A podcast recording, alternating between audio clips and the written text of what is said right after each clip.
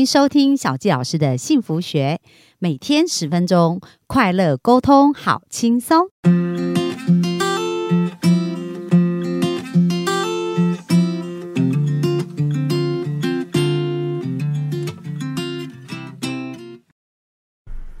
欢迎收听小纪老师的幸福学，很开心又在空中跟大家见面。而本周呢，我们的主题想要跟大家分享，就是在职场当中如何能够创业成功。然后我们的工作也能够进行的很顺利，可以有一个好的职场的一个关系哦。那我想要跟大家分享一本书，也是我自己非常喜欢的书。这个呢，我想很多人有听过《当和尚遇到钻石》，之前我们曾经讲过种子法则。那今天我还想要分享这本书，叫做《善用业力法则创造富足的人生》。那这本书呢，里面也是作者也是格西老师哦。那他讲到说，人生跟事业双赢的秘密就是。助人成功者自己更成功，所以当我们帮助别人成功，我们自己就会更加的成功哦。那跟过去很多我们在被接受的思维是不一样的。我们过去呢被教导的思维可能就是说，诶，你要竞争。你赢了别人，你才能够赢。所以，我们总是在付出的一个过程当中，会去思考说：，诶，我这样的付出会不会减少我自己成功的一个机会？而不是在想着如何全力帮助别人成功。那真正社会上呢，就是我们看到很多很多的人，他很想成功，诶，有的方法有用，有的方法没有用。那格西老师呢，就是麦可罗区格西哦。格西老师他讲到说：，诶，其实有一个方法，百分之百一定会得到你要的结果。就是所谓的种子法则，种瓜得瓜，种豆得豆。你种下什么，你就一定会得到这样子的结果。所以他善用古老经典的智慧哦，就是东方很多古老的经典，像《金刚经》这样子一个智慧去创业。那在纽约呢，他去做钻石生意，连续十八年哦，他的公司都是正成长，而且每经过十八个月，他的业绩就会翻倍。从来没有下降过，是不断不断的成长。那当他后来把公司卖给就是投资巨亨哦，就是巴菲特，才声名大噪。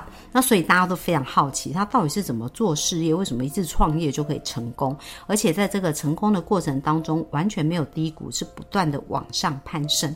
那我们的人生如果想要得到类似同样的结果的话，那一定要跟有做出结果人来学习嘛。所以本周大小谢老师就来跟大家分享，要如何善用业力法则来创造我们富足的人生。所所以有很多革命性的想法，可能是跟以前我们不一样的哦。那大家准备。好，来来一场不同的旅行了吗？那在书中一开始呢，他就有谈到啊，就是说，呃，在我们的生命当中，我们如何呢，可以得到我们所要的哦？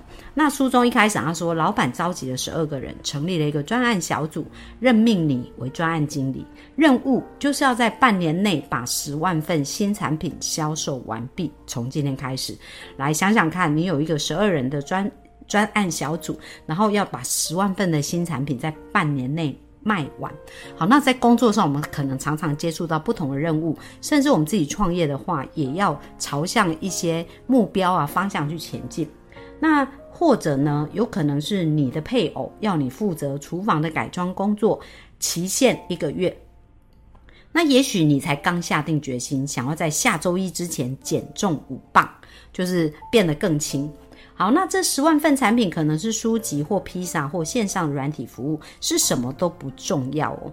重点是有一个特定的专案或任务，必须在一定的期限内完成，而事情是否能够如期完工，将由你负责。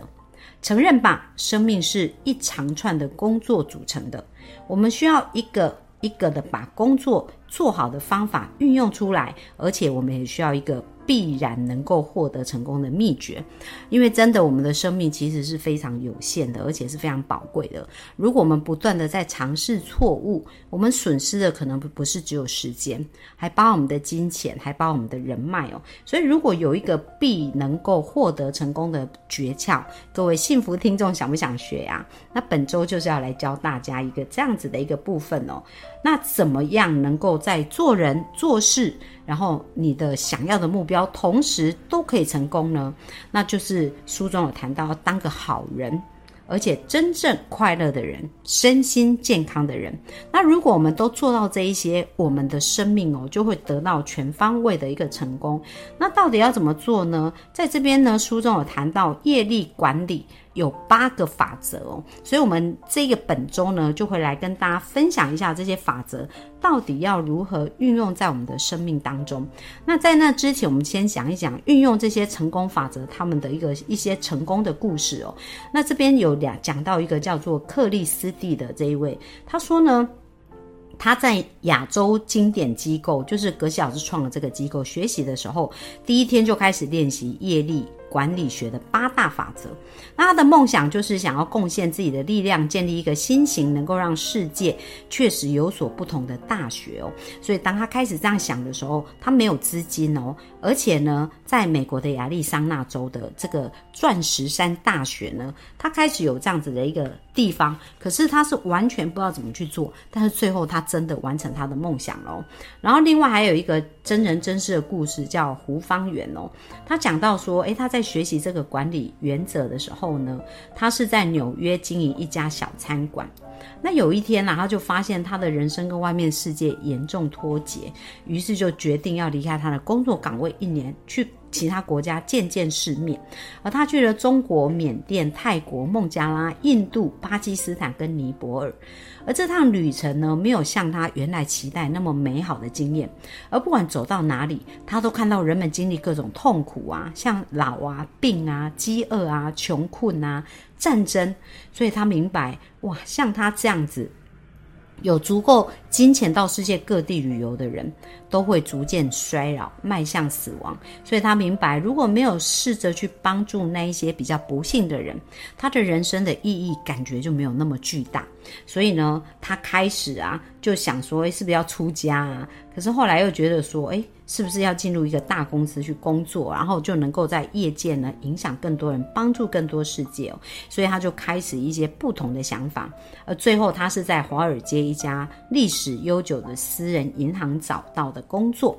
而最后呢，他在进入，后来他又进入加拿大帝国商业银行。帮助他们增设一个新部门，而这个新部门管理超过两百亿美元的投资组合。后来他在银行界呢非常有成就，而他这些成就几乎全部都是靠直觉本能哦，就是他在世界去自助旅行的体悟，而让他理解说业力管理学真的是一个。让他可以百分之百得到他要的结果的一个方法。好，所以这就是我们刚刚看到说，诶，这一个方式呢，就是你首先你要成功，你就要先帮助所有的人成功。这样子的逻辑呢，跟以前我们所想象的是完全不一样。好，那在这边讲到有八个业力管理的法则，业是事业的业，业管的一个法则。那今天先跟大家分享第一个法则。叫做事情行不通，不要继续做。那我觉得很多人啊，就会一直想要用做同样的事，然后努力同样的呃方向。但是想要得到不一样的结果，那这就是叫疯狂哦。因为只要我们的做法没改变，我们的答案是不可能改变的。然后，呃，在这个业力管理法则，第一个叫做事情行不通，不要继续做。所以，当我们发现一件事情，我们一直努力重复的做，都没有得到我们要的结果，我们要停下来想想看，我们要如何调整做法了。那当我们在调整做法里面呢？很重要啊，就是每个人都很想要成功嘛。那很多人想要成功的时候呢，都是一直不断的去寻找很多很多的方法。可是小教老师常常讲啊，我们用的方法到底是在冰山上面。还是冰山下面。如果我们用的是冰山上面的方法，我们可能就会去学管理学，然后学很多不同的方法，然后学经济分析呀，学市场分析呀，做这些事当然是重要。可是更重要就是我们在内在，我们在我们的冰山下面啊，我们想要做这件事情的动机，我们想要做的这些好的部分。就是说，我们的这个动机到底是好的还是不好？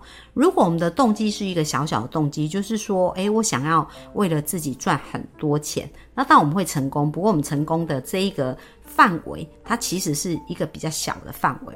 可是，如果你内在的想法是，诶，我除了要赚钱，我也要帮助，呃，在用这个产品的人生命变得更美好，那这样子，我们的。呃想要做的事是扩大了，从只有跟我有关系，已经扩张到更多的人。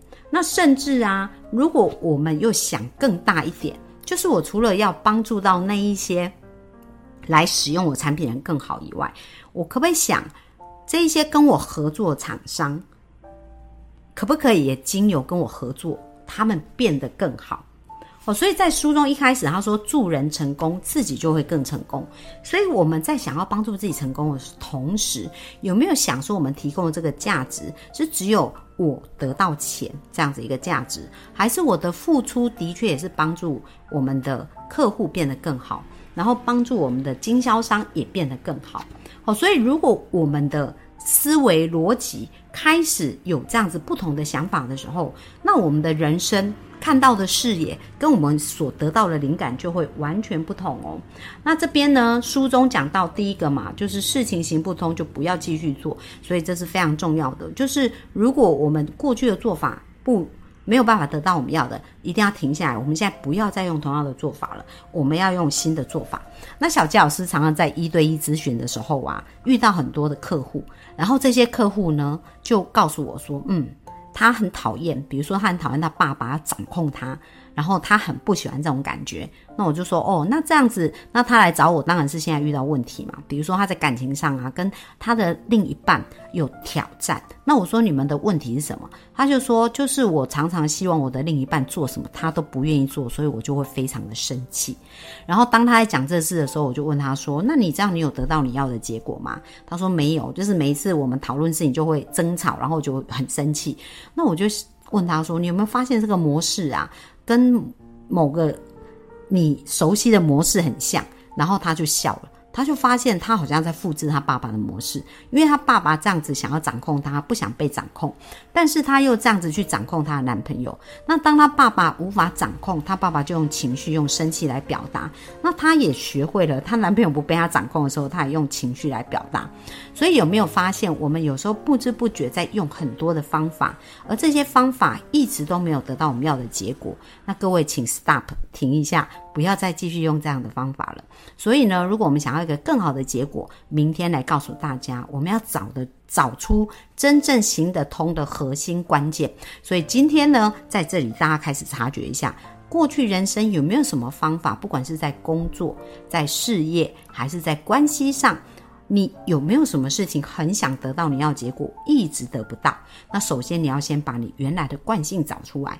那明天我们会继续告诉大家，行不通的时候要怎么办？怎么找到绝对行得通的方法？那我们就明天继续线上见喽，拜拜。